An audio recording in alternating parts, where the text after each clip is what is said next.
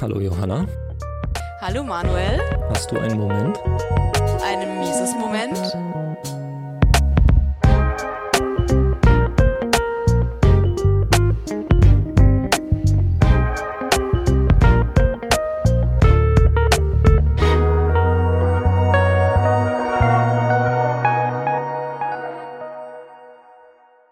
Ja, hallo, liebe Zuhörer, herzlich willkommen bei Mises Momente 07. Wir haben heute eine Folge vorbereitet zum Thema Bakunin und Mises in eine Front. Das ist ein Buch und wir haben dazu die beiden Autoren eingeladen, Michael von Polius und Stefan Blankherz. Stefan Blankherz ist Schriftsteller, ist Soziologe und der dienstälteste äh, Anarchist in oder Anarchokapitalist in Deutschland.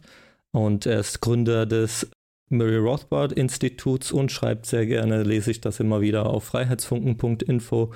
So, und dann haben wir noch äh, Michael von Polios, der ist Publizist, vor allen Dingen zum Geld- und Wirtschaftsthemen und Ideengeschichte. Und er ist auch Gründer des Forums Freie Gesellschaft. Dazu erstmal herzlich willkommen. Genug zur Vorbereitung und herzlich willkommen, Stefan und Herr von Polius. Danke. Danke, vielen Dank. Ja, unsere Folge heute steht ganz im Zeichen äh, der, ich sag mal, breiteren liberalen Szene. Also wir haben ja allerlei Differenzen bei uns, aber es soll darum gehen, ja, äh, wie sind die Gemeinsamkeiten und dass man vielleicht trotz aller Meinungsverschiedenheiten doch mal ein Bierchen zusammen trinken kann und auch einen Wein, wenn es denn äh, lieber ist. Und dazu. Cuba Libre. Cuba Libre, genau, wenn man es lieber mag. Und äh, in dem Rahmen mache ich jetzt mal kurz ein paar Worte in eigener Sache. Es gibt diverse Veranstaltungen, die im Dachraum stattfinden. Da werde ich jetzt heute gar nicht alle nennen können. Es kann der geneigte Zuhörer in die Beschreibung reinschauen und alle Datumse und äh, Termine finden. Ich will da nur zwei besonders herausstellen. Das ist zum einen das Soul of Liberty, das kapitalistische Ideenfestival das findet statt vom 1. bis 6. August in der Burg Lora in Thüringen. Alle Infos dazu findet ihr auf soulofliberty.de, soul-liberty.de. Und da gibt es über 100 Teilnehmer, vor allen Dingen junge Menschen, äh, klassisch liberal bis anarchistisch. Und wir machen da diverse Workshops. Ich bin da auch dafür ein, eine Einführung zu Ludwig von Mises machen und äh, es werden aber auch diverse andere Themen. Wir haben als Gast den Rainer Zittelmann und Antoine Richard. Und äh, wir machen auch sowas wie, äh, wie, wie verbreitet man freiheitliche Ideen, wie macht man Aktivismus effektiv. Ganz verschiedene Sachen kann ich nur herzlich einladen. Und natürlich auch das Ludwig von Mises Konferenz findet am 7. Oktober statt in München. Da kann ich auch nur alle herzlich einladen, daran teilzunehmen. So, äh, das war es erstmal zum Wird Werbe. auf jeden Fall super. Das war es erstmal zum Werbe. Johanna, du hast ja tatsächlich, wolltest unbedingt mehr freiheitliche Festivals in der Gegend sehen oder in, im Dachraum mhm. und, und mhm. da, ich glaube, da äh, findet jeder was, äh, ist für jeden was dabei. Insofern, so. es ja. entwickelt sich super. Ja, das ist auf jeden Fall super. Ne, vor allem auch philosophisch verschiedene Richtungen, wie jetzt bei Liberty Rising, wo Ayn Rand und dann eher präsenter ist, natürlich auf der Ludwig von Mises Konferenz, dann Ludwig von Mises. Ist natürlich super cool, dass für jeden irgendwie so ein bisschen was dabei ist. So, kommen wir jetzt aber zu unseren beiden Gästen, die auch schon mal beim Liberty Sunrise, wie es ja früher hieß, dabei waren. Auch nochmal von meiner Seite herzlich willkommen. Ich freue mich wirklich, Sie und euch heute begrüßen zu dürfen und würde gerne einmal damit einsteigen mit einer kleinen Einordnung der politischen Position, weil da haben wir ja kleine Unterschiede diesmal, auf die wir auch später nochmal eingehen möchten. Aber ich würde erstmal mit der Einleitung, Einordnung auf jeden Fall anfangen wollen. Ja, äh, Manuel hat es in der Anmoderation gesagt, äh, Anarchokapitalist ähm, mit einem starken Hang zum klassischen Anarchismus und großer Sympathie für äh, den klassischen Liberalismus. Ja, bei mir geht es mit M. Bei MVP sind ja meine Kürzel. Äh, es mit mhm. M los, also M wie Minarchist. Das heißt klassischer Liberaler, Minimalstaatsvertreter und äh, Freund einer emergenten, spontanen, offenen Ordnung mit viel Wettbewerb und vielen Berührungspunkten inzwischen mit Stefan und ein paar Unterschieden.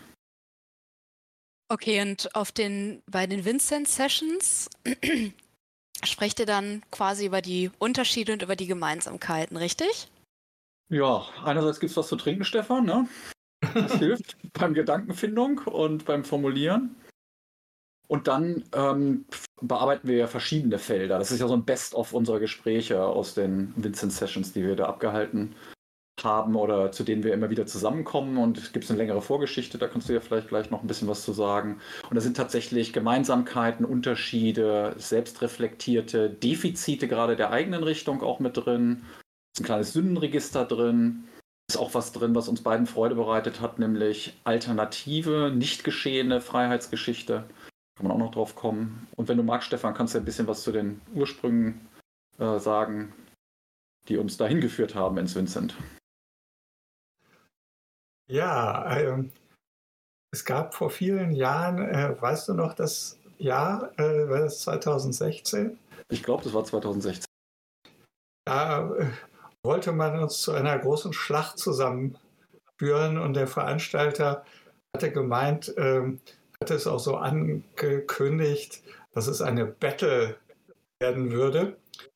Und ähm, der Moderator hatte aber eine wunderbare Idee.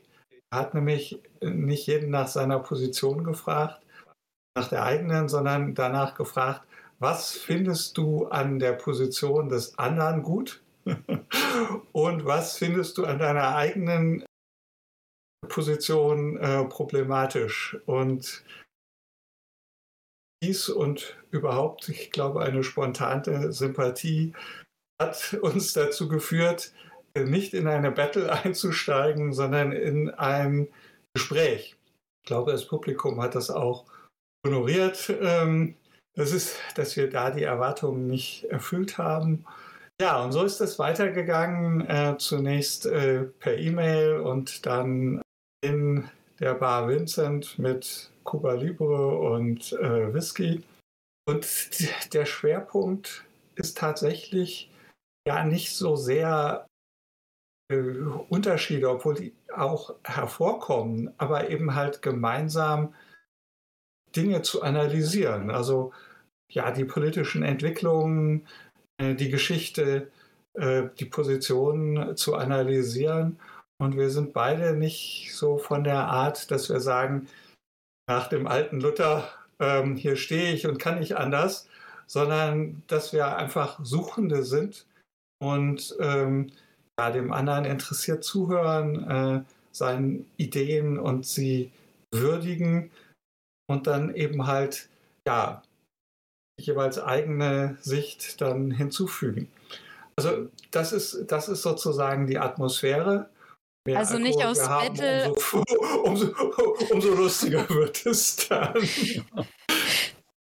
Also gar nicht aufs Battle ausgelegt, wie man es aus politischen Diskussionen ja kennt, sondern wirklich eher dem, dem Wissenserwerb zugeneigt oder auch mhm, die, ja. den eigenen Horizont zu erweitern, oder? Genau. Genau, genau. darum geht es. Den Horizont erweitern, Dinge mitteilen, Perspektiven einnehmen. Nur Perspektiven einnehmen heißt nicht andere Perspektiven ausschließen. Es gibt ja auf die Phänomene viele unterschiedliche Perspektiven und wir würden, glaube ich, sagen, dass es nicht die eine Perspektive gibt, die interessant ist, sondern die Vielfalt der Perspektiven gibt einem einen Eindruck über freiheitliche und äh, nicht freiheitliche äh, Phänomene und Ereignisse. Und das macht es spannend. Also auch in einer Ansicht, die man vielleicht nicht teilt. Und da hast du ja, Stefan, ganz viel zu auch gearbeitet, ja. Also mit, also mit Marx gegen Marx beispielsweise. Ja, was, was bietet einem diese Perspektive, um die nicht abzulehnen, sondern was finde ich? Was finde ich darin, was mich und andere klüger macht? Und ich glaube, das ist auch der Kern dessen, was uns zusammengeführt hat, das Interesse daran, die Position des anderen, die einem vielleicht nicht unbedingt sofort vollkommen überzeugt, aber die besser kennenzulernen und zu verstehen und dann zu sagen, aha, ist ja interessant, ich sehe das anders an der Stelle. Aber ich finde das eine, eine, spannende Auffassung und ähm, manches kann man auch einfach mal stehen lassen und später darüber nachdenken und sich dann nochmal zu äußern. Das haben wir eben sehr oft getan und daraus ist das Buch dann entstanden. Ja, und äh, das, Besondere an, an diesem Buch ist, dass wir den Leser daran teilhaben lassen.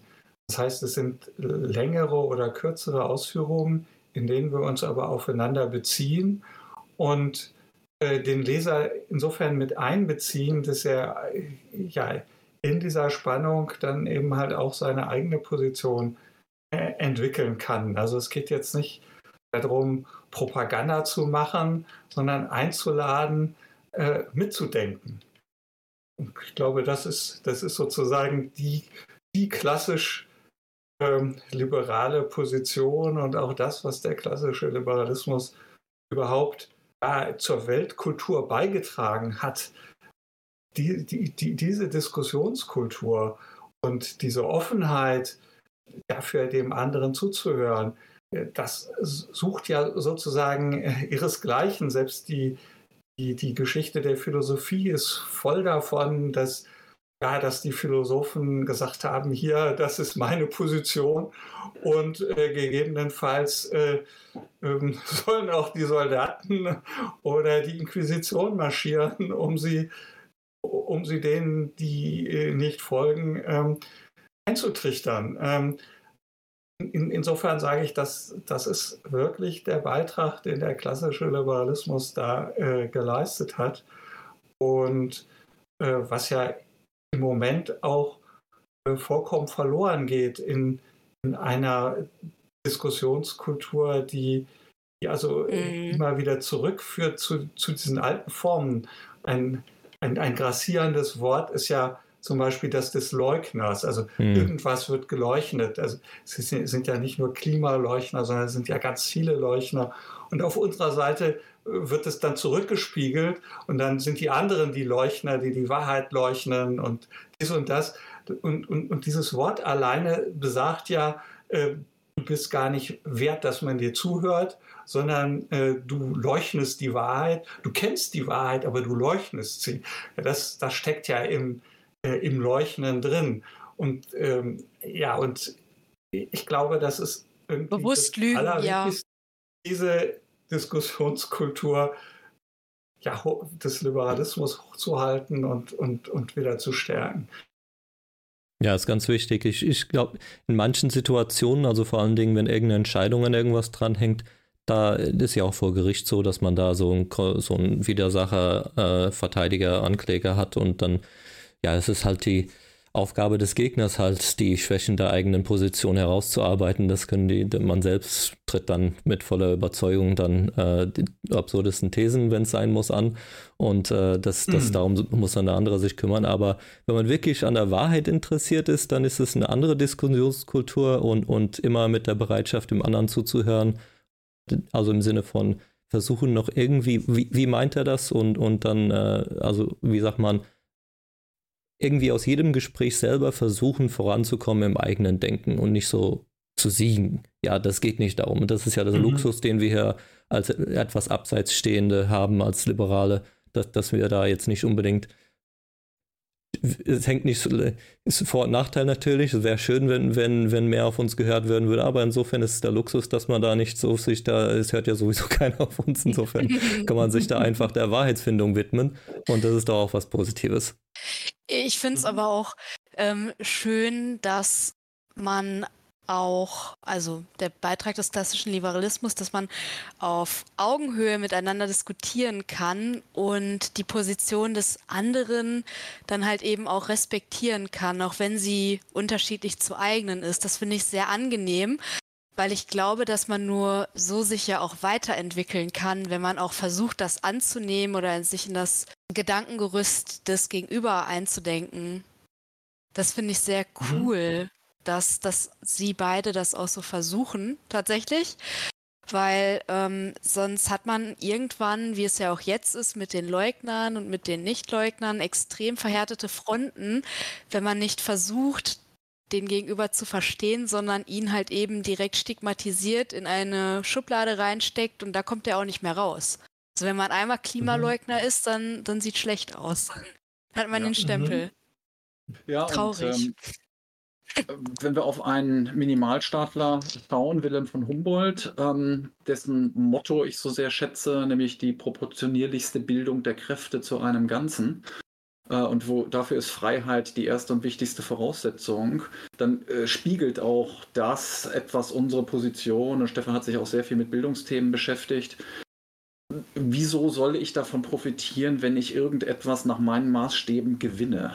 Ähm, wenn ich jemanden besiege? Äh, da habe ich vielleicht einen kurzfristigen Effekt, aber doch keinen, keinen mittel- und langfristigen Effekt.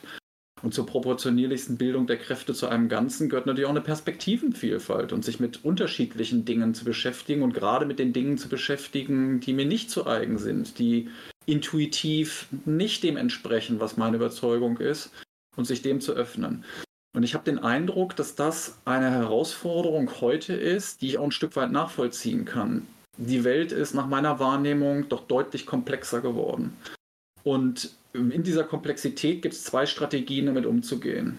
Das eine ist die, die ich den Freiheitsfreunden ähm, zumessen würde, wenn sie nicht ideologisch verbohrt vorgehen. Das ist nämlich die Komplexität und die Dynamik stehen zu lassen und aus verschiedenen Perspektiven diese Komplexität zu betrachten, zu akzeptieren und zu wissen, dass eine Mietpreisbremse eben kontraproduktive Effekte hat und da ganz viel dran hängt, um ein einfaches ökonomisches Beispiel zu wählen. Die andere Strategie, die wir erleben, ist, die Welt ganz einfach zu machen, und zwar in Schwarz und Weiß und Gut und Böse aufzuteilen. Und ähm, das ist verständlich, weil das einfach ist. Und weil es leicht ist, ähm, neigen wir vielleicht auch intuitiv dazu. Und insofern freut es mich besonders, dass Stefan und ich das geschafft haben, äh, diese Position immer weiter aufzuweichen. Denn es gibt ja durchaus ähm, auch signifikante Unterschiede zwischen einer klassisch-liberalen Position und einer anarchistischen. Und wenn wir an die gestern äh, verstorbene Tina Turner denken, dann würde ich dem Anarchismus zugutehalten, dass er noch mehr tut als der klassische Liberalismus, nämlich break every rule. Aber nicht die Regeln, die aus der Gesellschaft freier Individuen hervorgehen, sondern die, die als Common Sense und Herrschaftsregeln als unantastbar gelten und die dann eben mit Leugnern und solchen Begriffen äh, bezeichnet werden. Ja, ich, ich würde da noch einen Aspekt äh, äh, gerne zu ergänzen. Du hast angesprochen, Michael, die Komplexität, äh, die durch das Schwarz-Weiß-Denken reduziert wird als, als Grund für Verhärtung.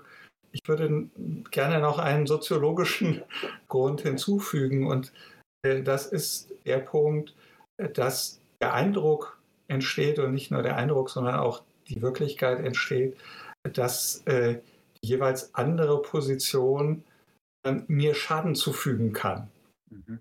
wenn sie sich durchsetzt. Ähm, das heißt, innerhalb von äh, der Demokratie wird, wird die Diskussion schärfer und unerbittlicher, je mehr die demokratischen Strukturen dazu neigen, ähm, ja, sagen wir mal, bis ins äh, kleinste Detail ähm, des Lebens vorzudringen. Das hatten wir jetzt gerade mit äh, der Corona-Geschichte. Und da konnte man das so gut sehen, ähm, dass sozusagen diese Fähigkeit des Staatsapparates in, äh, sozusagen in die, in, in die intimsten Bereiche des Lebens vorzudringen, dass der jeweils, der jeweils eine andere Position hat. Das war nicht nur eine andere Position, der ich zuhören konnte, sondern äh, ich musste zugleich Angst haben, dass wenn sie sich durchsetzt, ähm, dass das dann direkt Konsequenzen für mich hat, dass ich also nicht mehr ähm, die eigene Entscheidung treffen kann. Und ähm, ich glaube, dass das eben halt äh, sehr stark äh, beigetragen hat zur Verschärfung der, äh, der Diskussion und äh, dass das so eine allgemeine Regel ist. Ähm, und man sieht es in den nicht alten Demokratien, also ähm, zum Beispiel in Afrika oder in Asien, ähm, Lateinamerika, dass, dass eben halt da, wo die äh, Staatsgewalt also sehr direkt und ungeschminkt dem unterlegenen demokratischen Prozess äh, Schaden zufügt, ähm, dass da dann eben halt auch sehr schnell dann äh, es zu bewaffneten Auseinandersetzungen kommt, vollkommen nach, nachvollziehbar, weil einfach diese Zurückhaltung aufgegeben worden ist, diese Zurückhaltung, die das liberale Element in der Demokratie repräsentiert hat, nämlich nicht nur Demokratie, nicht nur Mehrheitsherrschaft, sondern auch Beschränkung der Mehrheitsherrschaft. Und wenn diese Beschränkung aufgehoben wird, dann werde ich sozusagen unmittelbar bedroht. Und dann äh, gibt es da keinen Raum mehr, um äh, ja irgendwie nett miteinander äh, zu plaudern. Ja. Mhm. Wenn ich da zwei Sätze noch anfügen darf, bevor es von euch irgendwie weitergeht, ich würde das insofern unterstreichen, nuancieren wollen mit einem plakativen Satz, nämlich der Staat kann oder darf nicht als Verlierer vom Platz gehen. Das ist so ein Phänomen, was ähm, sehr verbreitet ist und ähm, ich glaube auch von Staatsvertretern gelebt wird, weil ja ähm, der Gewaltmonopolist damit sich eine Blöße zeigt und das äh, scheint irgendwie für die, für die Angehörigen ein Problem zu sein. Und um äh, Stefans ähm, Diagnose mit aufzunehmen, je mehr der Staat einerseits regelt und andererseits über den Staat gespielt wird, um eine Interessen zu erreichen, umso stärker wird natürlich dieses Phänomen aktiv. Und zwar nicht nur auf Seiten derjenigen, die den Staat verkörpern, sondern auch bei den Gruppen, die den Staat als Transmissionsriemen nehmen, um die Sache für sich zu entscheiden. Und das finde ich ist ein äh, hochproblematisches Phänomen und zeigt, dass wir dringend in Richtung Entpolitisierung und Entstaatlichung äh, eintreten müssen. Hm. Vielleicht in, daran anknüpfend, die anarchistische Antwort darauf wäre ja, kleinteiliger zu werden. Also Sezession, da gibt es ja nicht schwarz-weiß, dass äh, der Staat, jeder Staat gleichermaßen böse ist, sagen wir mal, oh, sondern kleinere Staaten, die, äh, ich sag mal, näher sind, äh, verantwortlich, äh, eher von Bürgern verantwortlich gemacht werden können, weil die, die Wege eine kürzere sind die sind ja tendenziell weniger schädlich, weniger ausbeuterisch. Und da frage ich mich, ob das jetzt eine, das, wie sagt man, eine Dissens ist zwischen klassisch-liberalen und Anarchisten oder ob die klassisch-liberalen da sogar mitgehen oder wenn dann doch, dann wäre die Frage, wo ist dann die, wo ist dann das rechte Maß aus klassisch-liberaler Sicht für, für den Staat? Ab wann wird es schlimm und wann ist es gut? Da bin ich, glaube ich, gefragt, oder willst du für die ja. klassisch-liberale Position mhm. antworten, Stefan? ich, ich, übernehme das kurz und dann können wir die andere Richtung. Also erstens ist das ein großes gemeinsames Feld. Und das haben wir auch beackert und haben wir äh, zum Beispiel ein Bildungsbeispiel in einer kleinen äh, fiktiven Stadt äh, ausgearbeitet, wie das funktionieren könnte. Ich glaube, in klassisch liberaler Position ist da mit Roland Faubel auch von politischem Wettbewerb die Rede. Man kann das auch für Reformansätze äh, so verwenden, dass man neben Sonderwirtschaftszonen, die früher eine Rolle gespielt haben, Sonderrechtszonen äh, stellen würde. Und die können entweder innerhalb einer Entität sein oder das könnten auch äh, politisch eigenständige Entitäten sein. Und wichtig ist der Wettbewerb. Um auf äh, dein Luther-Zitat früher wegzukommen, er stand dort und konnte nicht anders, ja, aber er brauchte auch nur ein paar Schritte machen über die Grenze hinweg und war dann politisch geschützt, weil er eben in einem anderen Territorium Zuflucht gefunden hat. Da ist der politische Wettbewerb wirksam und auch das Entdeckungsverfahren. Also da sind wir sehr stark dabei. Ähm, ich glaube, die, die Grenze verläuft dann da und das ist äh, einerseits eine theoretische Sache und andererseits finde ich viel entscheidender nachher eine praktische Sache, ist da, wie weit diese Zurückdrängung äh, staatlicher ähm, Koordination und Zuständigkeit reicht und ob das vollkommen auflösbar ist. Und wir haben uns in dem Buch eben entschieden, nicht die Pole zu betrachten und zu sagen, es muss einen Minimalstaat geben oder es muss irgendwie keinen Staat geben, sondern das war auch insbesondere Stefan zu verdanken. Na, wie weit geht denn eine äh, anarchistische Fraktion in so einer Stadt, wie weit geht die denn mit? Und die trägt zunächst mal ähm, alle freiheitsfördernden Maßnahmen mit und ist immer bereit, eben noch ein Stück weiter zu gehen. Ja, ich glaube auch, die, die letzten fünf bis zehn Prozent, wenn man den weiten Weg gegangen ist, ich glaube, über die kann man sich dann noch streiten, wenn es überhaupt so weit ist. Ich meine, wir haben über 50 Prozent Staatsquote. Ich glaube, wir Anarchisten wären glücklich, wenn wir in einem Minimalstaat leben würden, auch wenn es jetzt nicht unsere perfekte Idealwelt wäre. Aber es wird ja schon mal in die richtige Richtung gehen. Deswegen.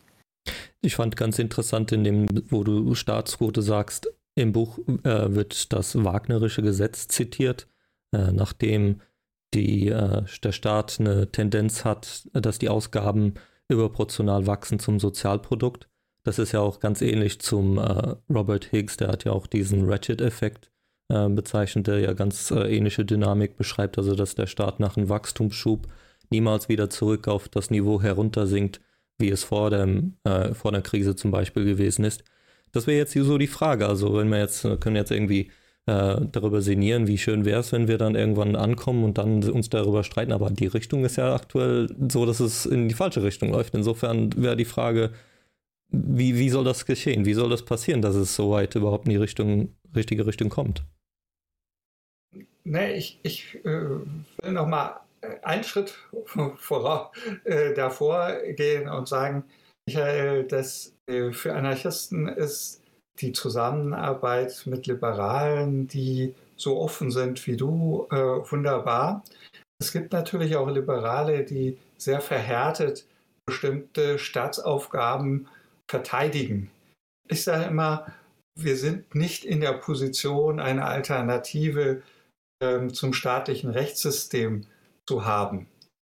Äh, und dennoch ist es so, dass wir, äh, das wissen die meisten ja nicht, dass 50 Prozent äh, alles polizeiähnlichen Personals in Deutschland privat ist.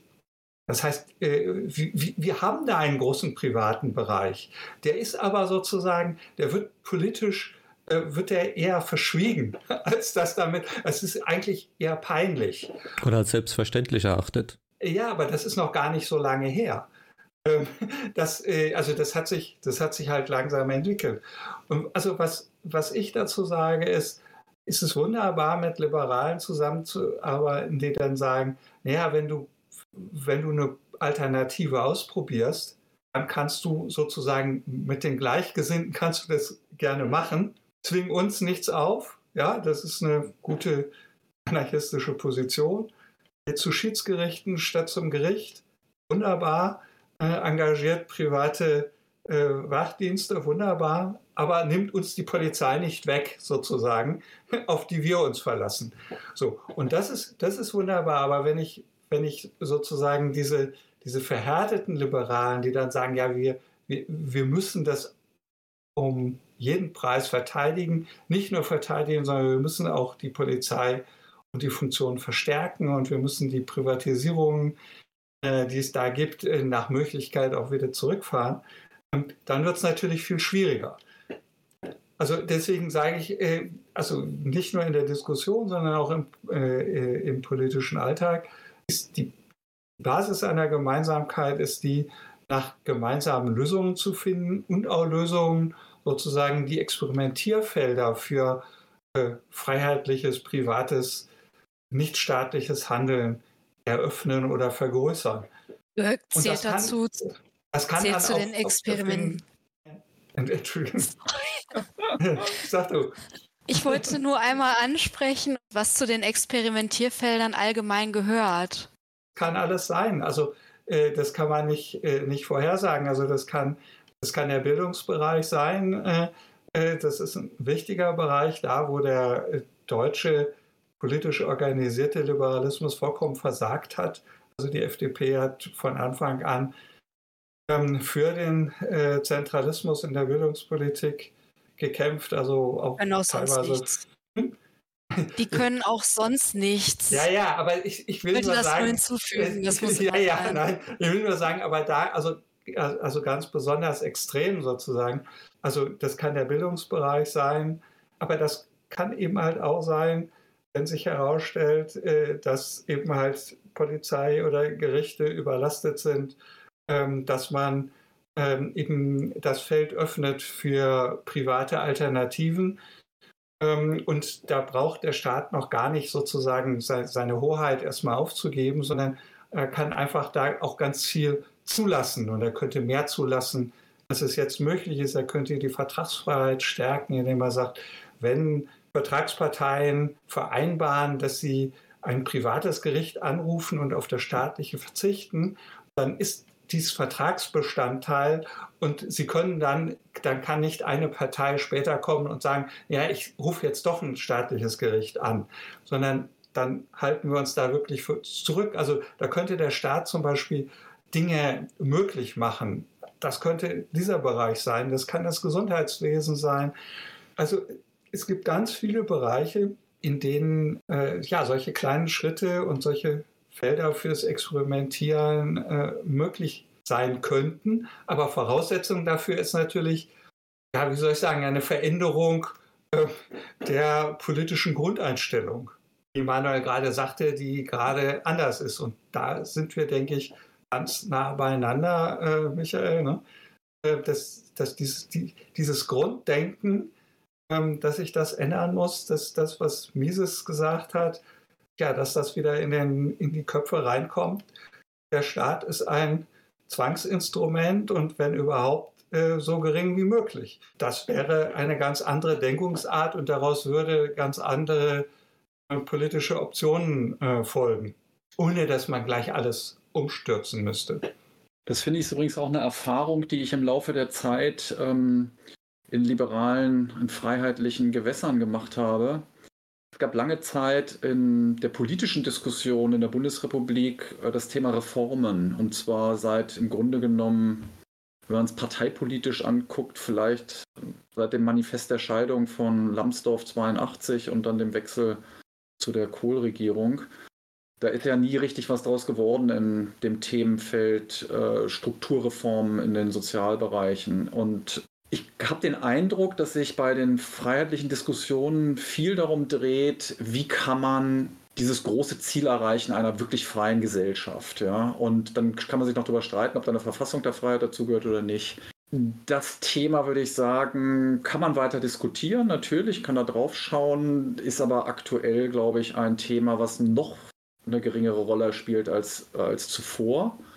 Das ist einfach zu groß. Und mein Eindruck ist auch, dass es andere Möglichkeiten gibt als die Bundesrepublik oder die EU und Europa oder den Westen zu irgendwie freiheitlicheren Dingen zu bekehren. Deshalb greift ähm, vielleicht viel stärker diese Perspektive, die wir vorhin schon mal hatten. Und das ist diese kleine, die kommunale, die in der eigenen Umgebung, äh, da die Lebensqualität zu verändern, da kleine Fortschritte machen, die dazu führen, dass eine private Initiative mit privatem Geld einen privaten Kindergarten errichtet. Da hat man die ganze Regulierung immer noch so unbefriedigend. Ja, mag ja so sein, aber man hat was Konkretes getan. Und ich glaube, in diesem Tun und dem Aufzeigen dieser ganz konkreten positiven Beispiele, da könnte eine Menge Kraft drin liegen für Freiheitsfreunde. Dann braucht man nicht diese großen Theoriedebatten mit den großen Denkern äh, immer wieder zu bemühen. Das ist auch absolut okay und das ist auch interessant. Nur liegt hier, und da wären wir wieder bei dem Stadtratgespräch von Lieberstadt, das wir geführt haben 2016, Stefan, da wären wir bei einer ganz konkreten, in dem Buch eben auch vorhandenen gemeinsamen Aktivität zwischen Anarchisten und Liberalen. Wie kann man in einer Stadt, die existiert, eine Kleinstadt vielleicht mit 15.000 Einwohnern, wie kann man da konkrete Schritte unternehmen? Und hier ein Beispiel eben vom Bildungssystem, dass man aus den gewohnten Strukturen rauskommt. Und dann spielt es im Grunde genommen keine Rolle, wo man ansetzt. Jedes Feld ist willkommen. Ja, ja da, kommen, da, also da mit diesem Programm besetzen wir das Feld, was, was die Grünen aufgegeben haben. Ich meine, sie sind ja mal angetreten, eigentlich auch mit solch einem kommunalen Ansatz. Äh, nicht mit allem äh, war ich und ja auch ähm, nicht einverstanden und trotzdem war das eine vollkommen andere Denkungsart, die ähm, eigentlich schon mit der äh, ersten Machtbeteiligung äh, 86 von Oskar Fischer in, in Hessen, aber dann natürlich massiv äh, 98 in der äh, Schröder-Regierung und nochmal äh, stärker jetzt ähm, diese vollkommen aufgegeben haben zugunsten zentralistischer Staatsallmacht-Fantasien, ähm, wie sie historisch ohne Vorbild sind, außer man greift auf die schlimmsten Zeiten äh, der Menschheitsgeschichte zurück. Also Sie haben das ja vollkommen aufgegeben und dieses Protestmilieu, was sich gebildet hat in der Corona-Zeit, das wissen wir ja soziologisch, ist ja, das sind ja nicht die Rechten oder so, also die, die alte Rechte, sondern das sind ja, also das Gros dieser Leute, die da protestiert haben, äh, sind ja hm, sozusagen äh, enttäuschte Grüne oder enttäuschte Linke, die die Welt nicht mehr verstehen, ähm, dass das, wofür sie oder ihre Eltern in den 70er, 80er Jahren eingetreten sind, also vollkommen auf den Kopf gestellt worden ist. Woran, Woran macht man das, das denn fest? Genau, also ähm, dass, dass die Corona-Protestanten äh, eigentlich eher aus der linken Richtung kommen. Also wie macht man das soziologisch, soziologisch fest oder welches Muster gibt es da? Naja, das ist natürlich einerseits eine, eine Frage der, der soziologischen Untersuchung. Wer, wer ist das? Äh, äh, also es gibt da personelle Identitäten. Das kann man genauso wie man, weiß ich was, Wählerwanderung äh, soziologisch, empirisch nachvollziehen kann, kann man das auch bei denjenigen, die da im sogenannten Querdenker-Milieu unterwegs sind. Man kann es auch äh, festmachen an den Aktionsformen, zum Beispiel äh, so etwas wie die, wie die Spaziergänge. Das war etwas, dafür äh, gibt es, gab es im politisch rechten Milieu überhaupt gar keine Grundlage, sozusagen keine Verhaltensgrundlage. Diese Spaziergänge sind einfach so entstanden äh, von Leuten, die, die demonstrationserfahren äh, waren oder sind. Und das ist nicht das, das klassisch rechte äh, Potenzial, die ganz andere Aktionsformen hatten als diese Formen von ja, Demonstrationen und friedlichem, gewaltfreien äh, Widerstand.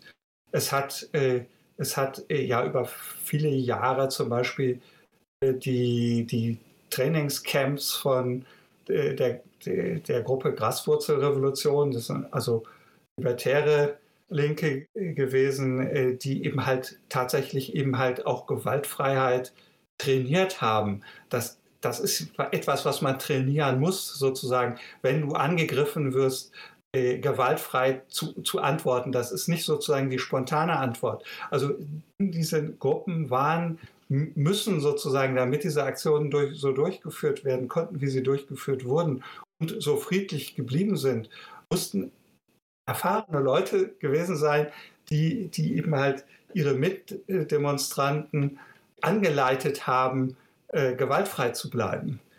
Ähm, also das passiert mhm. nicht von selbst sozusagen. Also das sind jetzt so einige Beobachtungen, äh, die ich dazu beisteuern kann. Für mich wäre jetzt vielleicht interessant, also die, die Ludwig von Mises Konferenz steht äh, im Sinne von öffentlicher Diskurs, wie, wie beeinflusst man den öffentlichen Diskurs? Und ich weiß nicht, vielleicht habt ihr da ein paar kreative Ideen, wie man das Denken der Öffentlichkeit hin zu freiheitlichen äh, Vorstellungen oder Ansätzen führen kann. Also mir fällt da so äh, als, als mir kommt es als triviale Forderung vor, aber äh, wenn man sagen könnte, okay, wollen äh, jede, jede Spende oder an eine gemeinnützige Organisation oder auch meinetwegen an eine Gemeinde oder an eine Schule äh, jedenfalls kleinere politische Konstrukte oder Institutionen, äh, die wäre hundertprozentig steuerlich absetzbar. Ja, also quasi so vorgeben hier, äh, es geht uns gar nicht so sehr darum, irgendwas zu zerstören. Wir wollen, aber die Verantwortlichkeit muss auf einer anderen Ebene gezogen werden. Und äh, wenn man dann sagt, okay, versuchen, das weniger zentral zu machen und, und dann ist das eben eine Möglichkeit, eben die finanzielle Grundlage dafür zu schaffen, dass man eben selber hier bestimmen kann, wo, welche, welche Organisationen funktionieren denn. Oder wenn sie halt nicht funktionieren, eben das Geld woanders hinzuschicken. Also eben die Verantwortlichkeit konkret zu implementieren. Aber vielleicht habt ihr da andere Ideen, äh, wie man das vermitteln kann. Tja, Vermittlungsideen finde ich nicht ganz einfach. Trotzdem gibt es zumindest so kleine ermutigende Beispiele. Ich habe vor kurzem bei uns im Rotary Club ähm, einen Vortrag gehalten und hatte vor langer Zeit schon mal das sogenannte Milchpreisbeispiel von Ludwig von Mises aus dem Buch äh, Der Wert der besseren Ideen vorgelesen. Ja. Und das ist ein akademisch versiertes Publikum, Leute in Führungspositionen, unterschiedliche politische Ausrichtungen, aber sagen wir mal eher bürgerlich und äh, damit ein bisschen mehr auch freiheitlichen Themen zugewandt, aber nicht, nicht wirklich irgendwie liberal oder so etwas. Und die, die Leute haben Bauklötze gestaunt. Ne? Wenn man das mal einfach vorliest, das sind ja irgendwie, je nach Schriftart sind das irgendwie äh, DIN A4-Seite, Vor- und Rückseite. Und, mhm. diese, und diese gut gemachte Darstellung, ich finde, die besticht ja dadurch, dass Mises bis auf den letzten Satz, wo er dann sagt, und das ist non Sozialismus, da, da können die Leute ja alle mitgehen, ja. Also dann macht das eine gute Intention. Wir wollen doch alle irgendwie, dass die Milch preiswerter ist, gerade für die Kinder und so. Und ja, denkt man dann und so, und dann gute Intention. Und dann wird es immer schlimmer, ja. Dann wird es immer übler. Und es ist so überzeugend, dass das immer übler wird, dass die Leute dann jeden Schritt mitgehen und denken, ja, aber da gibt es noch eine neue Idee und dann können wir ja also auch noch das Futter und all die äh, anderen Produkte, die da reinfließen, äh, äh, regulieren. Und dann fangen Leute, glaube ich, schon ein Stück weit an zu denken. Also so kompakte Dinge, die eingängig sind, wären, wären, ein, wären ein Beispiel. Ein anderes Beispiel ist, und das finde ich eher schwierig, ähm, weil ich grundsätzlich skeptisch bin, dass man Leute überhaupt ab einem bestimmten Alter zu einem Positionswechsel bringen kann. Aber ein anderes Beispiel ist, wenn Dinge emotional aufgeladen sind und insbesondere mit Humor. Äh, das ist ein starkes Feld und da braucht man auch nicht große politische Theorien auszubreiten. Das geht auch peppig, finde ich. Das machen ja äh, junge Freiheitsbewegungen inzwischen. Im Grunde genommen, Stefan, würde ich sagen, ich kenne mich in der linken Szene nicht so aus, aber mit, mit Fahnen und Kessensprüchen und so, das erinnert mich so ein bisschen an, an die Orientierung an linken Ideen, nur dass sie eben kapitalistisch, pro-kapitalistisch, freiheitlich äh, sind. Das finde ich hat Schwung und Drive und hat auch ein bisschen Style. Das gefällt mir gut. So Liberty Rising Sachen sind unter anderem äh, dabei. Und ähm, Humor, finde ich, merkt man, bin ich mir nicht ganz sicher, ich habe hab den Eindruck, das ist schon im Grunde genommen die noch mögliche Form, in sozialen Medien wirkliche Kritik zu äußern, indem man das äh, humorvoll macht äh, und Dinge überspitzt. Äh, große Klasse zum Beispiel angesichts der Kälte, die hier lange Zeit herrschte. Ähm, geben wir jetzt das Hühnerzüchten auf und äh, weil es einfach zu kalt dafür ist und schaffen uns jetzt Pinguine an oder ich fahre jeden Abend ähm, äh, eine extra Runde mit 20 Kilometer um den Block, um wenigstens ein bisschen CO2 in die Luft zu bringen, äh, damit es vielleicht ein bisschen wärmer wird. Ja? Also solche Dinge, äh, wenn die dann cool formuliert sind ähm, und kurz und knapp, dann scharen sich natürlich viele Leute drum. Nur mein Eindruck ist, das ist im Grunde genommen Sammlung und das spricht Leute an, die eine Disposition dafür haben. Und nach meinem Eindruck gibt es eine Heerscharen von Leuten, die eben große Probleme mit äh, herrschenden politischen Strömungen haben. Und das liegt äh, weniger an intellektuellen Dingen, sondern weil es einfach ans Portemonnaie geht und an den, auch an die Handlungsspielräume, die man noch hat. Deshalb bin ich bei allen Dingen auch ein Stück weit bei Ludwig von Mises, der sich als Chronist des Untergangs her bezeichnet hat. Also, äh, das sind wir, glaube ich, nicht, Stefan. In dem Sinne Prost vielleicht, aber, aber äh, also ganz einfach ist es, ist es nicht, glaube ich, da weder Idealrezepte zu finden, noch, äh, noch den Realismus zu verlieren. Ja. Also ich, ich äh, bin nicht, nicht bei dem Untergang, äh, wenn ich auch nicht übertriebenen Optimis übertriebener Optimismus ist immer falsch, äh, aber genauso ist übertriebener Pessimismus falsch. Ich habe auch zwei Ideen. Ähm, das eine ist so ein eine praktische Idee wie deins, äh, Manuel. Es gibt äh, in der Bundesrepublik eine große Szene von, von Homeschoolern und auch von Alternativschulen, die sozusagen unter dem Radar des Staates operieren. Und äh, die haben im Prinzip überhaupt keinen Fürsprecher, keinen politischen Fürsprecher. Äh, die selber können nicht für sich fürsprechen, weil sie sowieso ähm, im Kreuz Baden der Behörden stehen und sobald sie sich irgendwie politisch oder sonst wie engagieren würden, äh, würden sie schlechte Karten haben. Das heißt, sie müssen Low Profile geben und keinen Ansatzpunkt, damit man ihnen die Kinder nicht wegnimmt. Also, aber äh, es, es gibt sozusagen im politischen Raum niemanden, der ihre Sache vertritt. Und das wäre zum Beispiel auch ein Feld, äh, in dem man ja, sozusagen eintreten kann, Homeschooling erlauben oder Schulpflicht abschaffen oder also was auch immer da gerade die, die richtige Forderung ist. Man kann aber auch äh, konkret äh, Leuten helfen, unterstützen, ähm, äh, Spenden sammeln für Gerichtsprozesse, die dort äh, anstehen. Die Eltern, die ihre Kinder nicht zur Schule schicken, die müssen Strafe zahlen. Man könnte Geld sammeln, ähm, wenn sie denn bedürftig sind, äh, um sie zu unterstützen. Das ist sozusagen so so, so eins dieser praktischen, kleineren Beispiele. Das andere wäre mhm. eher intellektuell. Da geht es um den Kampf darum, man muss sozusagen hm, intellektuellen äh, Raum äh, wiedergewinnen in den Universitäten, bei den jungen Leuten. Und da muss man eben halt tatsächlich auch theoretisch interessant sein. Da ist es nicht die Parole immer einfacher, immer primitiver äh, und haut drauf, sondern da muss man schon auf Augenhöhe mit den Theoretikern, ähm, die dort äh, interessieren, ähm, diskutieren können. Das ist das eine. Und das zweite ist, äh, das, was ich so besonders äh, vertrete, ist, wenn man zeigt, dass ein, einer der angesagten Theoretiker, hast es vorhin angesprochen, Michael, mit, meinem, mit Marx gegen Marx, aber es gibt auch aktuelle Theoretiker, mit denen man das machen kann. Wenn man zeigen kann, dass die in Wirklichkeit die Herrschaft überhaupt gar nicht legitimieren, äh, sondern dass eigentlich, wenn man sie genau liest, ähm, da Herrschaftskritik draus folgt, dann hat man einen anderen Standpunkt, als wenn man sagt, postmoderne Theoretiker sind alles Idioten. Wir haben hier ähm, einen anderen Theoretiker und der ist der Richtige. Das ist wie Luther, da kommt man überhaupt nicht weiter. Aber wenn man äh, äh, sagt, guck mal, ich zeige dir hier das Bourdieu oder äh, äh, Derrida oder das, was, was, was wirklich aus denen folgt. Und äh, ich meine, dieser wunderbare Satz mhm. von Derrida, wahre Anarchie hat väterlich zu sein. Ich meine, ich meine, das kann man doch diesen ganzen Gender-Idioten um die Ohren hauen und sagen, das hat er gesagt. und lass uns mal darüber nachdenken. Was hat er denn damit gemeint und was ist das Richtige daran und so weiter. Da hat man eine andere Diskussion, als wenn man sagt, das ist einfach Gaga und so und äh, da setze ich mich nicht mit auseinander. Ich glaube nicht, dass viele die Position so tief auf der philosophischen Ebene hinterfragt haben, dass man darüber diskutieren könnte.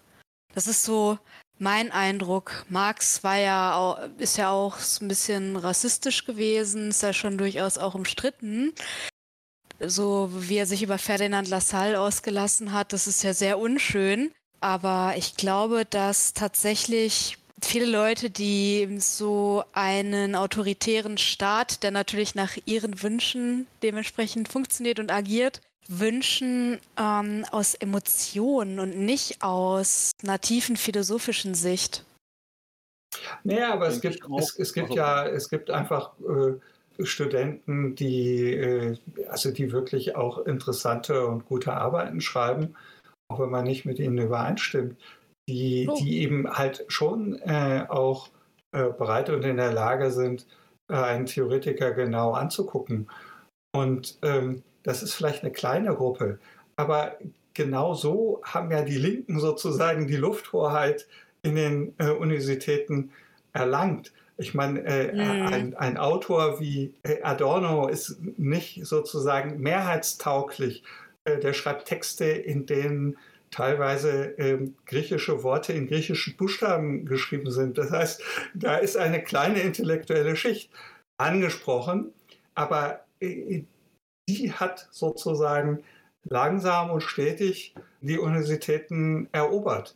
Und äh, die Rückeroberung der Universitäten äh, und der Köpfe äh, läuft eben über eine Minderheit, die Minderheit der Intellektuellen. Das ist ja auch sozusagen in, bei Mises angelegt, wenn er sagt, äh, die, die, die, die, die Kraft der besseren Idee. Ne? Bei wem ja. greift die?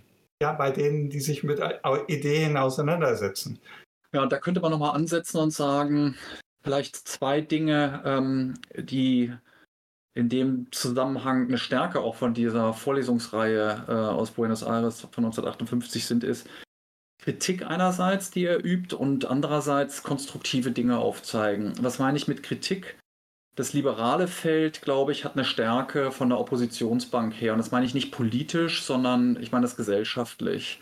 Äh, Liberale können sehr klar auf Defizite hinweisen. Und da ist vielleicht sogar ein Stück weit ihr angestammter Platz, ähm, wenn man es realistisch betrachtet, ja. Ähm, und wenn man sagt, ja, wir, wir würden zwar gerne irgendwie die Mehrheiten stellen, aber wenn man es realistisch betrachtet, ist das, glaube ich, ein eher, eher erreichbarer Schritt. Also äh, als Kritiker auftreten und dort gibt es eine oder zwei Dinge, die relevant sind. Erstens das Spektrum in der Diskussion verschieben, indem man andere Positionen aufzeigt als die etablierten und damit überhaupt etwas aufmacht, was vom vom Mainstream abweicht. und da finden sich dann auch Leute. Zweitens die Fall, Freiheit, Position anwenden auf, auf ganze Menge Themen. Stefan ist ja Titan, meinem letzten ähm, äh, Band aus, aus einer Vielfalt freiheitlicher Ideen auf ganz unterschiedliche Themen hin angewandt äh, rausgebracht. Das ist ja so ein Versuch äh, aufzuzeigen, wie man von Außen- und Sicherheitspolitik über Finanzpolitik äh, ähm, bis hin zu gesellschaftlichen Feldern und äh, Bildungsthemen und Umweltfragen diese Kraft der freiheitlichen Ideen anwenden kann. Also das wäre die kritische Seite und die konstruktive. Und ich glaube, da haben wir als Freiheitsfreunde noch Arbeit zu leisten. Das ist das positiv-konstruktive. Also, wo liegt die positive Utopie, die für normale Menschen greifbar ist? Das Attraktive, dahin soll es gehen. Da wollen wir hin und kommt doch mit auf dem Weg dahin. Und dann wäre ich ganz bei Johanna, ähm, die Emotionen gehören da stark mit dazu. Und wie erreicht man mit so einem positiven Bild Menschen und berührt sie, um sie dahin mitzunehmen? Und damit meine ich einerseits natürlich auch für Emotionen empfindliche politische Theoretiker äh, und ihre Diskussionen, aber andererseits eben, das wollen wir ja auch, die ganz normalen Leute.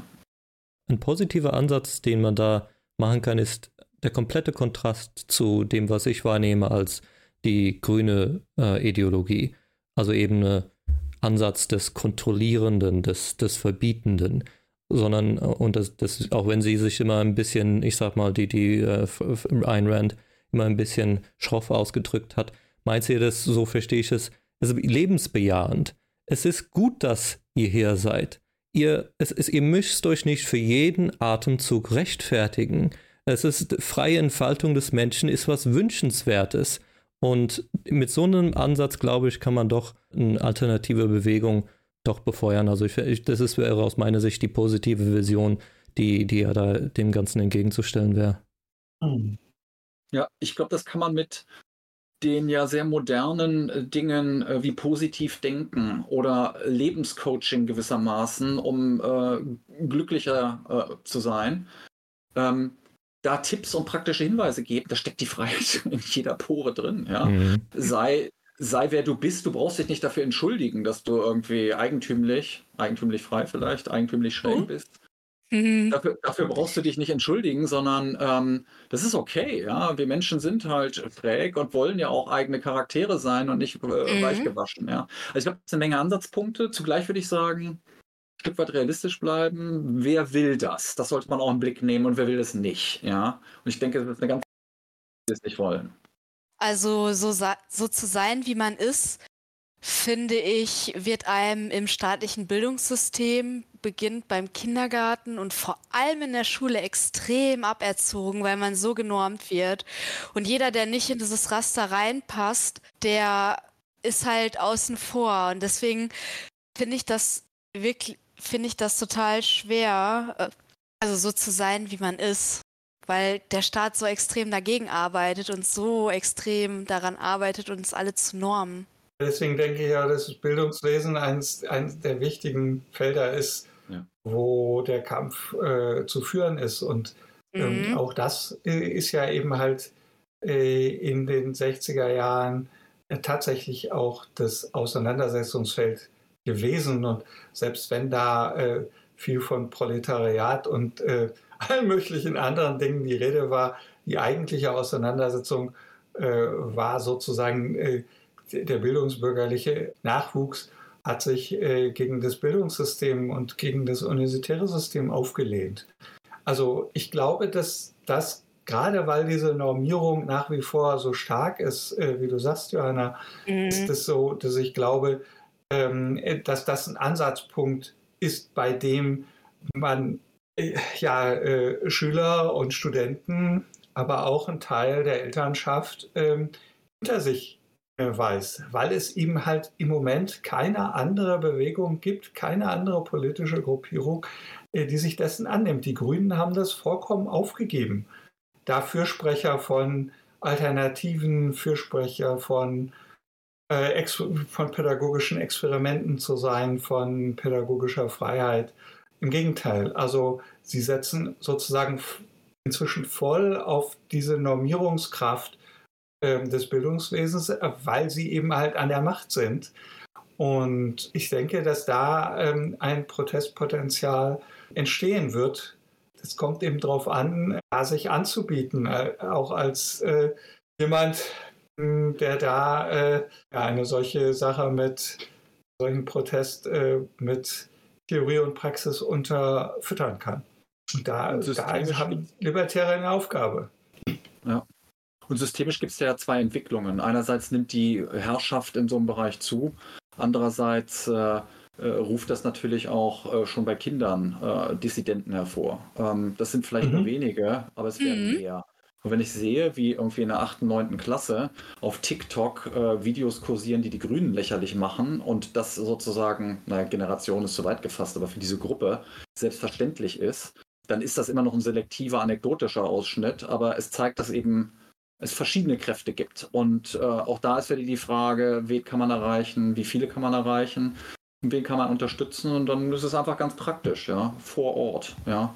Und ich kenne das ja bei meinen Kindern, also die reflektieren ja sehr genau, was sie liefern müssen, um eine bestimmte Note zu kriegen und was sie selber denken. Und so geht es eine ganze Menge von Schülern ja. auch. Es gibt den Konformitätsdruck unbenommen und dem beugen sich auch viele und es ist auch schwer, dem zu widerstehen. Zugleich glaube braucht man auch nicht äh, ähm, bange sein, dass es nicht genug selbstdenkende äh, junge Menschen gibt. Und so ist das, glaube ich, eine Hin- und Herbewegung, die man ja historisch immer wieder sieht, dass äh, zu einem Zeitpunkt, wo man, heißt das manchmal machtbesoffen ist, äh, schon der Höhepunkt überschritten ist und eine Gegenbewegung sich manifestiert. Das kann man hoffen. Mhm. Mhm, heute ist es ja dann wieder cool, dagegen zu sein, also Mhm. gegen das Establishment, wie es ja auch schon immer war. Das ist ja in dem Fall sind es ja dann die Grünen. Sonst waren es ja, weiß ich nicht, die, die konservative CDU oder die FDP.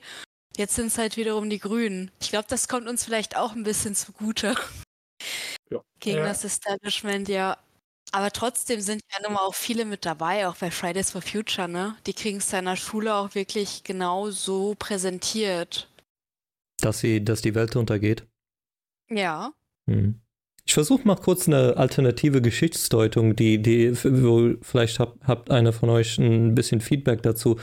Also, so aus der absolutistischen Monarchie herauskommend waren äh, Sozialisten und liberale Kräfte auf einer Seite, in dem Sinne, dass sie eben diesen Herrschaftsanspruch des, der Adelsschicht beide gemeinsam konter waren und also quasi den gemeinsamen Feind in dem Moment hatten. So, aber in dem Moment, wo die Republiken, äh, vor, wie sag mal, oder die Adelsschicht jedenfalls äh, gesch, gesch, äh, abgeschwächt war oder nicht mehr die Macht hatte, dann haben sich die, die Linken halt oder die, die Sozialisten halt äh, nicht dem Ring der Macht äh, entziehen können oder nicht äh, absagen können und auf einmal sind dann die Liberalen eben äh, auf, äh, ja, keine Ahnung, im, ins Hintertreffen geraten. Und seitdem äh, warten. Nee? Okay. Also ungefähr, jeder versucht da irgendwie einen Mythos irgendwie aufzubauen, glaube ich. Äh, wäre interessant, was man da als Alternative haben kann, bauen kann. Ein Stück weit schon. Ich würde nur sagen, dass die Liberalen sich viel zu stark von, also ich würde so sagen, die, die Leben findet ja nicht in einem freien Raum statt sondern es gibt ja bestimmte Strömungen, die, die dominant sind, die eine Zeit lang anhalten. Es gibt Fahrtkontinuitäten und Fahrtbrüche. Und diese Strömung der Nationalstaatswerdung ist eine mächtige Strömung im 19. Jahrhundert. Mhm. Die greift in Italien, die greift in Deutschland und da gibt es verschiedene Kräfte, die miteinander ringen. Und die Liberalen haben sich dieser Nationalstaatsidee total verschrieben. Mhm. Also im politischen Parteiensystem, aber auch sonst die waren gewissermaßen nationalstaatsbesoffen, ja. Und das ist ein Riesenproblem, weil damit diese Kleinstaaterei, die viel mehr, da haben wir heute oft drüber gesprochen, äh, für freiheitliche Ideen sorgen kann, ähm, das Wasser abgegraben wurde. Nun gibt es praktische Probleme und das geht mir in den Debatten zu stark unter.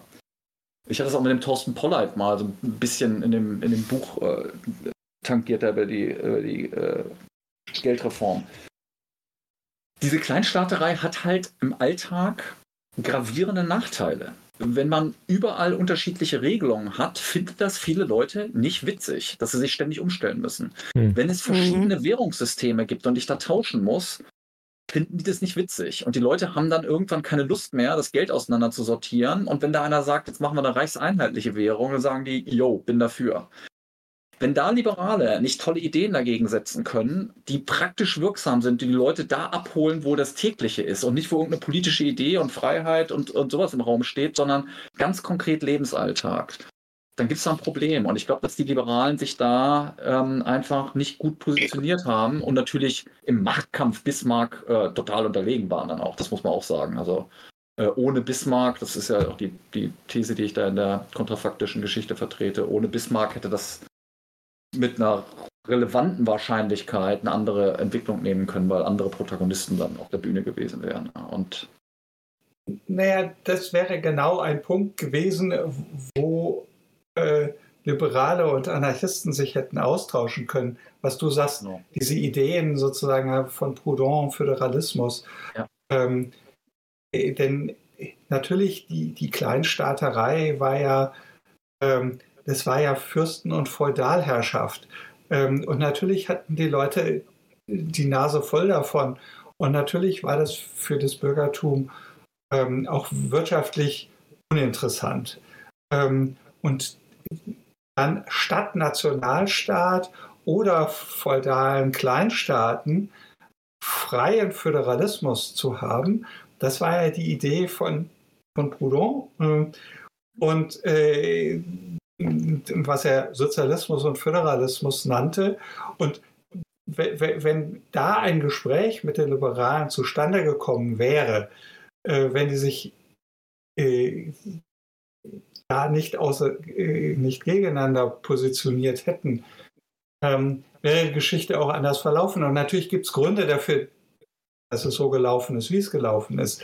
Aber nun eben halt die, die, die kontrafaktische Geschichte wäre eben halt, ähm, äh, zu gucken, welche Ideen, Gemeinsamkeiten hat, hätte es geben können, sozusagen. Ähm, und Proudhon war eigentlich bereit, mit Liberalen zusammenzuarbeiten. Ähm, aber sie waren, wie du gesagt hast, so besoffen vom, vom Zentralstaat, äh, dass sie äh, dann ja auch lieber den Zentralstaat wollten als einen liberalen sozusagen. Sie, sie, sie haben sich ja dann sowohl in Italien als auch in Deutschland mit monarchistischen Zentralstaaten verbündet. Das ist ja das, ähm, äh, das Allerabsurdeste sozusagen äh, äh, obendrauf. Ja. Hm. Aber das eben, ich frage mich da auch, ob da nicht Muster der Macht greifen, bei denen die Liberalen und Anarchisten sowieso per se wahnsinnig schlechte Karten haben. Denn wer gestaltet diese Prozesse? Das sind letztendlich, kann man das runterbrechen auf doch eine überschaubare Zahl von einzelnen Personen. Und die sind halt machtorientiert und die greifen nach der Macht. Und die, die organisieren Koalitionen. Die haben nicht unbedingt durchgehend Erfolg und manche kommen da unter die Räder und ums Leben. Aber es sind Leute, die nach der Macht greifen und äh, die gestalten. Und wenn man da nicht sozusagen mithalten kann oder eine Sperre einziehen kann, dann mhm. ist auf dieser, auf dieser oberen politischen Ebene das halt schon mal schwierig. Und ich würde sagen, da haben Anarchisten und Liberale halt zunächst mal ein schlechteres Blatt, mit dem sie antreten. Und umso wichtiger ist es, dass, dass sie zusammenhalten. Ja? Aber wenn wir uns das traurige politische System bei uns angucken, dann sind wir vier hier wahrscheinlich alle politisch heimatlos. Ja? Mhm. Bei diesem historischen Hin und Her, ich finde, das wäre ein guten, guter Bogen, nochmal zurückzuspannen das ist ja immer diese Gefahr bei Liberalen, dass sie gerade weil Machthaber, wer gerade an der Macht ist, äh, da sich mit dem Feindesfeind zu verbünden. Und da drauf, also ich erinnere mich noch gut, da, dass ich ein großer Fan von John Stewart war, weil eben zu der Zeit George W. Bush äh, seine Kriege geführt hat und da die korrekte Kritik geliefert hat. Und da war ich ein großer Fan von. Aber als dann der Obama an die Macht kam, war auf einmal verpuffte sich die äh, linke Friedensbewegung und äh, ja, das ist halt die große Gefahr. Der Feind meines Feindes ist eben nicht mein Freund und der, ich, ja. Stefan, du hast äh, ganz gut, äh, glaube ich, diesen Begriff der natürliche Verbündete des äh, Anarchisten ist der klassische Liberale. Vielleicht kannst du darauf ein bisschen eingehen, warum das so ist. ähm, äh, ja, da habe ich eine, eine theoretische und eine historische Antwort. Ähm, die historische Antwort ist, äh, dass ähm, äh, die klassischen Anarchisten ja leider und ganz gegen ihre Intuition sich durchaus eben halt äh, als Verbündete dann auch der Bolschewisten gesehen haben und äh, damit ihre eigene Verfolgung äh, gestärkt haben. Und die, dieser Fehler, der sollte nicht nochmal passieren. Hm. Äh, das ist sozusagen äh, der praktisch-historische Hinweis und der theoretische ist der, den wir ja herausgearbeitet haben, auch, äh, dass zumindest mit Liberalen, die es ernst meinen mit der Einschränkung der Staatsgewalt, ist natürlich viel besser zu koalieren als mit solchen Leuten, die zwar gegen die aktuelle Staatsgewalt sind, aber in der Zukunft eine noch viel stärkere Staatsgewalt haben wollen. Insofern äh, gibt es da eben halt äh, ja, eine, eine natürliche Zuneigung, wobei eben halt die Liberalen, Michael hat es vorhin gesagt, wir, hatten, wir haben zum Schluss des, des Buches ein Sündenregister äh, von jeder Seite gemacht. Mhm. Ähm, und Michael für die Liberalen und ich für die Anarchisten. Und die Liberalen haben natürlich äh, das ihre dazu beigetragen. Ähm, für die klassischen Anarchisten standen die Liberalen eben halt leider als Koalitionspartner nicht zur Verfügung. Auch Ludwig von Mises hat sich in Abgrenzung geübt, anstatt sich auseinanderzusetzen und zu versuchen, äh, ja, sie, sie anzusprechen und sie vielleicht auch von ihren ökonomischen Fehlern zu überzeugen, aber zu sagen, ja gut, ein Stück Weg können wir gemeinsam gehen.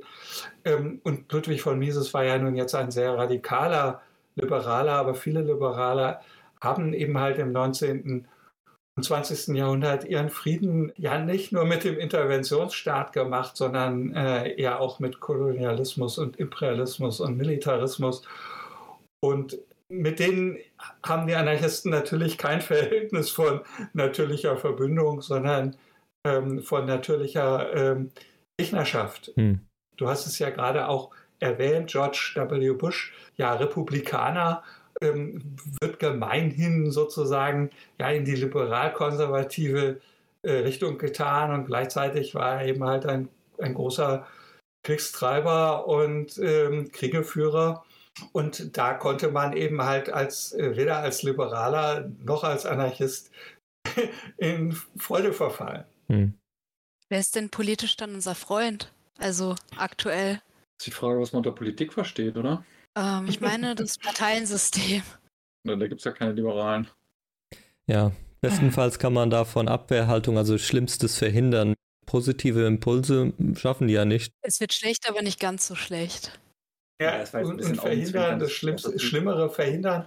Ich meine, das, das ist, wird immer gesagt. Also äh, als in der Merkel-Zeit hieß es, Merkel muss weg habe ich schon gesagt, naja, wer kommt denn danach? Hm. Ähm, wer kam danach? Scholz. Ist Scholz besser als Merkel? Wahrscheinlich nicht. So, jetzt, äh, jetzt bietet sich die CDU wieder an, sie könnte Schlimmeres verhindern. Ja, sie, sie, sie hätte Schlimmeres verhindern können, hat sie aber nicht. Er war ja nun lange genug an der Macht. Und in Amerika ist das genau das Gleiche. Äh, da wird auch immer das Schlimmere verhindert und äh, dann passiert das Schlimmere.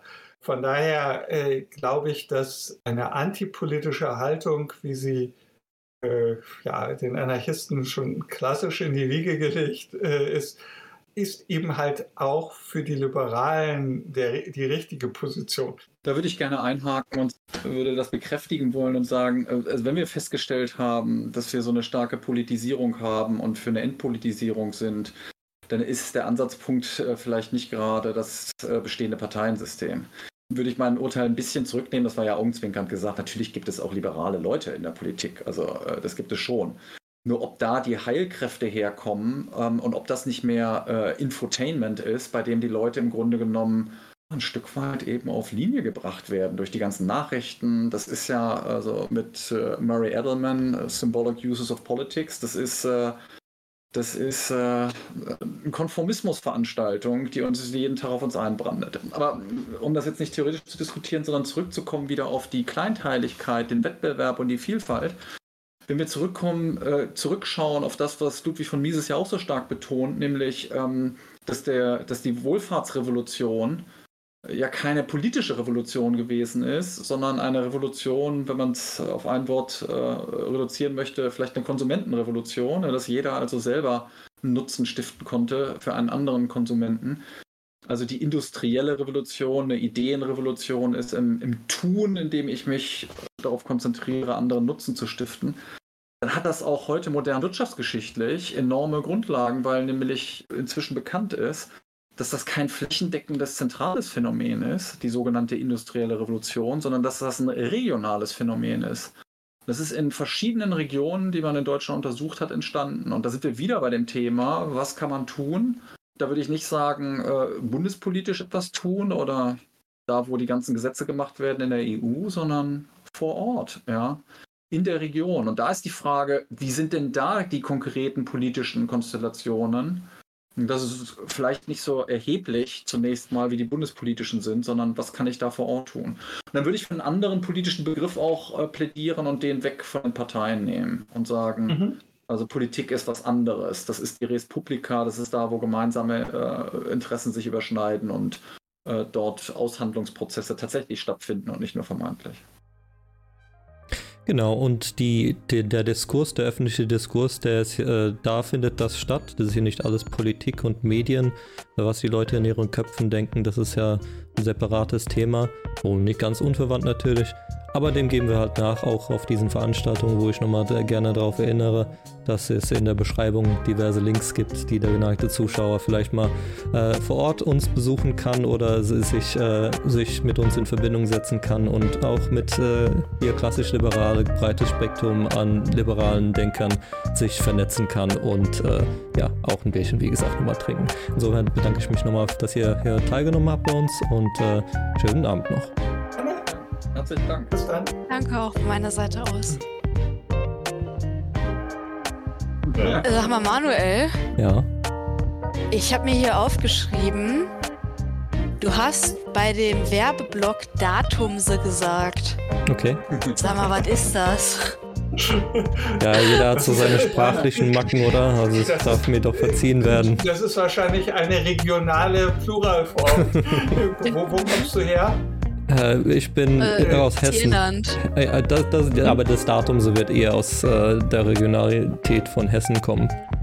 Das ist ja nicht, es, ist es auch nicht deine Muttersprache. registriert äh, als interessanten Plural. Also ich ja. als Legastheniker freue mich immer über alternative Formen. Dass ich nicht der Einzige der Welt bin. Mythos Manchester Kapitalismus wäre ein Schlagwort, ja. Da ist gerade erst mein Vater groß rausgekommen. Der hat in einer großen Runde gesagt, jetzt hören Sie aber auf, hier vom Manchester-Kapitalisten zu sprechen. Wissen Sie eigentlich, dass Sie den Namen na, dann die geguckt und was ist mit dem los? Ähm, und das, ich habe das auch gesagt, ne? was, was die Grundposition, Liberale wollen, dass es den Menschen gut geht und insbesondere den kleinen Leuten. Da gucken die mhm. sagen, was? Ja, weil ne, FDP irgendwie, Apothekerpartei. Mhm. Möwenpick-Partei. Ja, die FDP, also das, also ich, ich hätte da keine Worte für. Ich bin da 2021 ja ausgetreten, als die dann auf äh, Bundesebene eine Hilfspflicht durchbringen wollten. Also da war das, das, also da war wirklich vorbei. Das nehme ich denen bis heute auch noch übel. Oh, da, ich bin also immer super getriggert bei denen. Genau, und, und beim Schulsystem, weil ich das ganz schlimm finde. Vor allem, wenn man nicht normal ist. ähm, das, das habe ich denen ganz übel genommen. Jetzt will die FDP gerne im Bundestag durchbringen, dass alle einbezogen werden können, wenn es einen NATO-Bündnisfall gibt oder einen Angriffskrieg auf Deutschland mit Grenze dicht und wenn man sich dem nicht beugt mit Enteignung. Ganz wichtiges Thema das, für Liberale, ja. Bei den Julis? Ja, das ist, das ist Thema bei den Julis. Und das ist so unfassbar absurd. Sehr geehrter Zuhörer, wenn Sie die Arbeit des Ludwig von Mises Institut Deutschland unterstützen wollen, freuen wir uns, Sie als Fördermitglied zu begrüßen. Einen Antrag dazu finden Sie verlinkt in der Beschreibung sowie auf mises.de.org.